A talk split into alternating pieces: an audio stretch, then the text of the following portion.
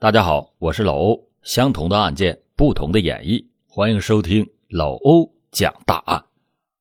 二零一四年一月二十七日，河北保定顺平县警方接到报警，寨子村的一名独居青年惨死家中。案发现场的这个小院十分的偏僻，独门独户，院子大门开着一道缝，里面的景象惨不忍睹，死者身中数刀。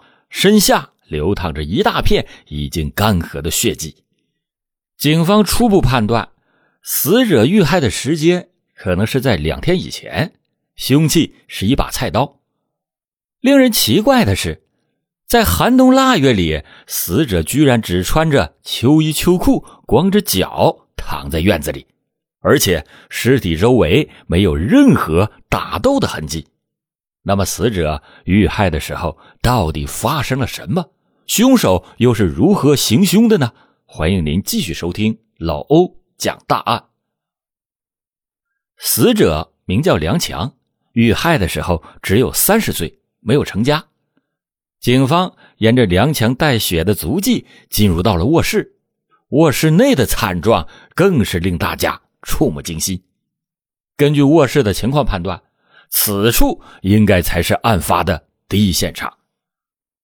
梁强的姐姐反映说，弟弟梁强这个人十分的能干，经常的外出打工。一月二十四日下午五点多才回的家。这次出门，他只干了十几天，就赚了两千两百元钱。因为临近过年，所以老板发的工资全都是现金。验尸的结果。显示梁强遇害的时间应该是一月二十五日凌晨三点到五点期间，也就是说，他刚刚回家还不到十二个小时就被人杀害了。现场勘查的时候也没有发现这两千两百元的现金，此案极有可能是有人见财起意，谋财害命。负责现场调查的警员发现。案发现场的门锁完好无损，可是窗子却开着一条缝。此时已经是大冬天，外边天寒地冻，窗户打开着，着实是令人感到可疑。他们立即的对这扇窗户进行了仔细的勘察，很快的就在窗框上发现了两枚指纹，而卧室外的窗台上还有更加惊人的发现。警方在卧室外的窗台上。发现了不完整的布纹足迹，在经过认真的勘查之后，大家又在外屋地板上发现了一枚十分不明显的血鞋印。因为死者遇害的时候光着脚，所以这枚鞋印极有可能是凶手不小心留下的。现场出现了两种足迹，这是否说明凶手有两个人呢？正在大家感到疑惑的时候，勘察人员在院子的院墙下又发现了更加清晰的鞋印，鞋印上有着十分明显的图案标志。顺着鞋印，大家马上就发现了嫌疑人翻墙进院的痕迹。警方勘察完现场，正准备离开的时候，眼尖的警员在现场外围的路面上也发现了同样的鞋印。据回忆。在警方勘察现场的时候，这块地面站的全都是围观的村民，大家立刻就看到了一丝破案的希望。凶手没跑远，而且就在围观的村民之中。警方初步判断，犯罪嫌疑人是男性，年龄在二十五到三十岁之间，身高一米七五左右，脚穿四十二码的鞋。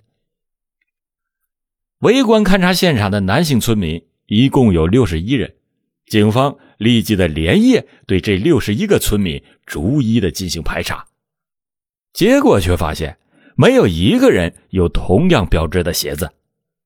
带着心中的疑问，大家又回到了案发现场进行复勘。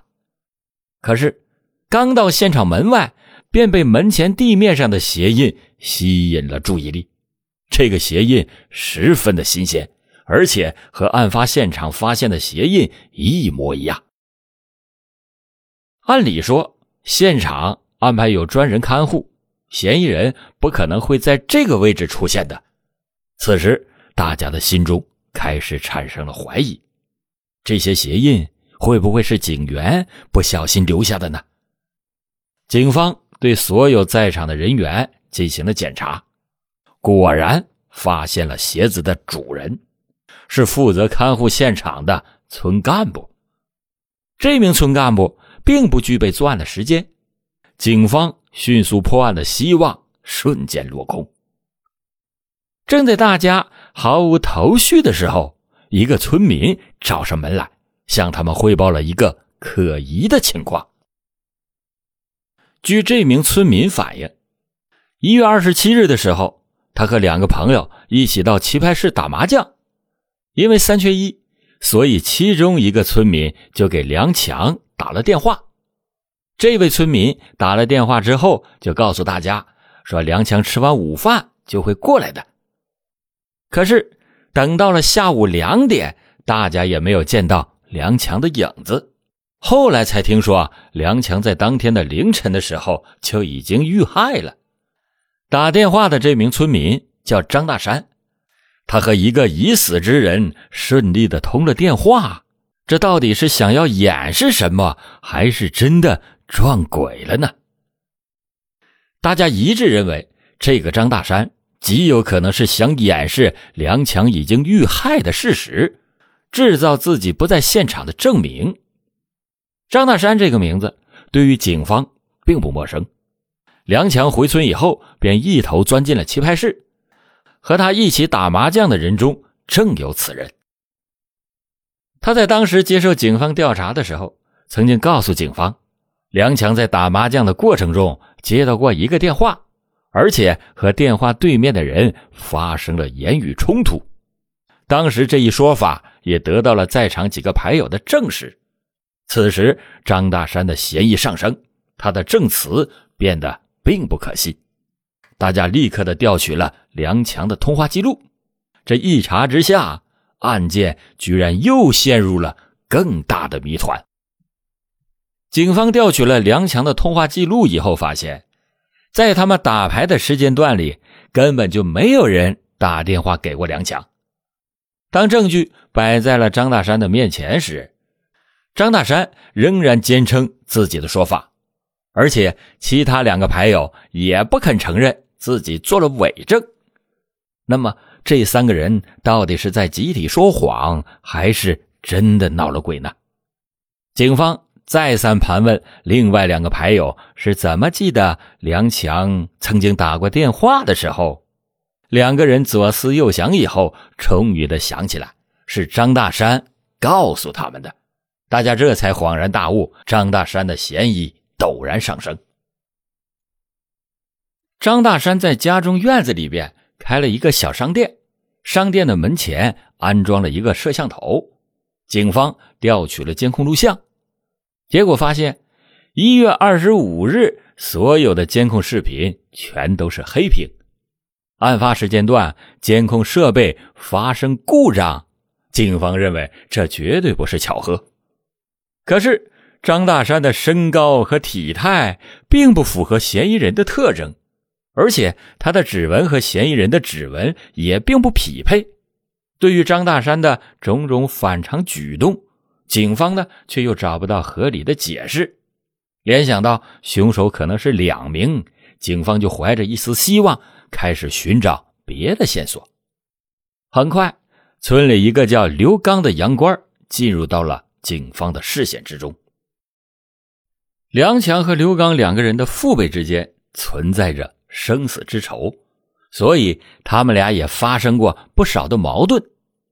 警方在梁强家勘察现场的时候，有将近一百多人围观，可是刘刚却十分淡定的坐在远处，举止十分的反常。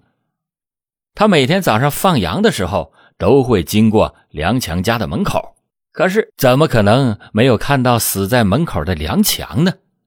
警方不得不对刘刚产生了怀疑，并且立即的采集了他的指纹进行比对。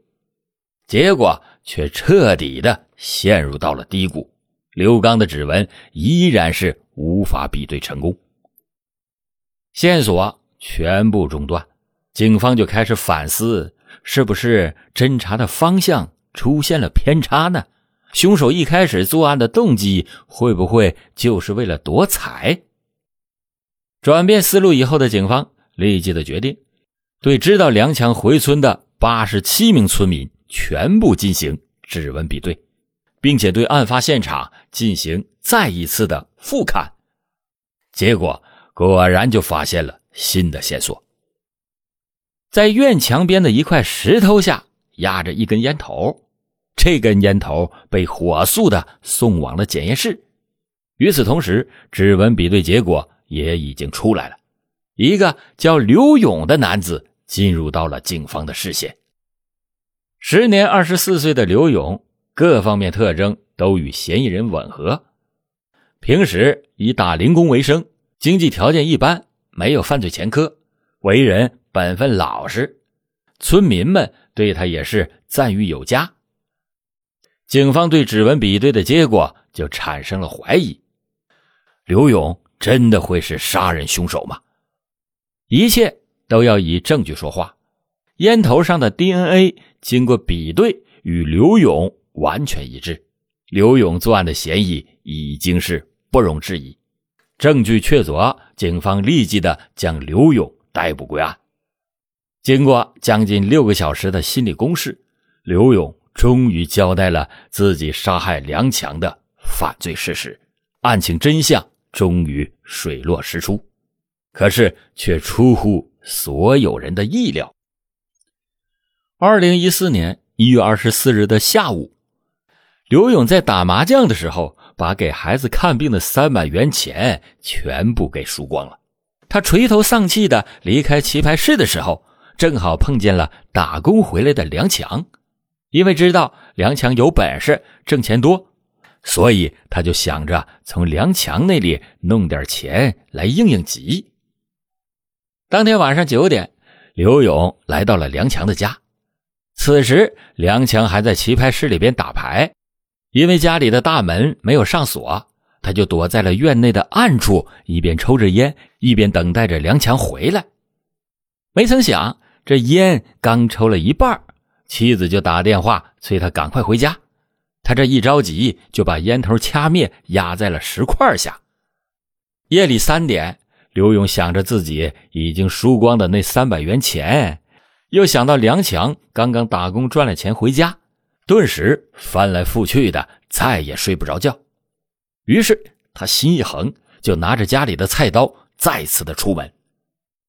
此时梁强家的院门已经上锁。他就翻墙进入到院内，然后脱掉鞋子钻窗入室，趁着梁强熟睡之机翻找钱财。当他偷到钱想要开门出去的时候，梁强突然被开门的声音给惊醒。为了脱身，刘勇想也没想，便挥起了菜刀，朝着梁强的头上砍了下去。梁强被砍之后夺路而逃。可是，却因为被砍中了要害，流血过多，倒在了门口。刘勇则穿上鞋子，走向了倒地的梁强，彻底的赶尽杀绝。当警方问有没有想过杀人要偿命的时候，刘勇的回答令人是啼笑皆非。他表示，当时并没有考虑这么多，只想着早点回家，不要被妻子埋怨。这起离奇的命案终于告破，在证据的面前，凶手无处遁形。君子爱财，取之有道。为什么总有人为了钱财铤而走险？刘勇为了赌博，把孩子看病的钱全部输光。就算他这次偷钱得逞，早晚也要走上不归之路。好了，感谢您今天收听老欧讲大案。老欧讲大案，警示迷途者。唤醒梦中人。